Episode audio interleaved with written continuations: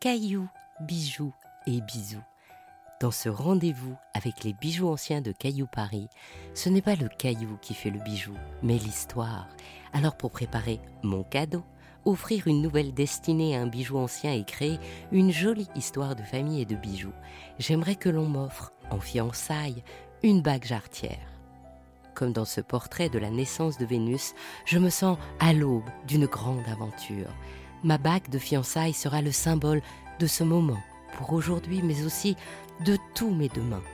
Bien sûr, le diamant s'impose, brillant ou en taille rose, pour attirer sur moi le souvenir du bonheur de toutes celles qui auront porté ce bijou avant.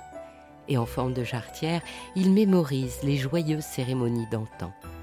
De plus, avec ce modèle, mon alliance restera intacte au frottement de tous les moments qu'ensemble nous partagerons. Rendez-vous dès demain pour une nouvelle histoire de cailloux, de bijoux et des bisous.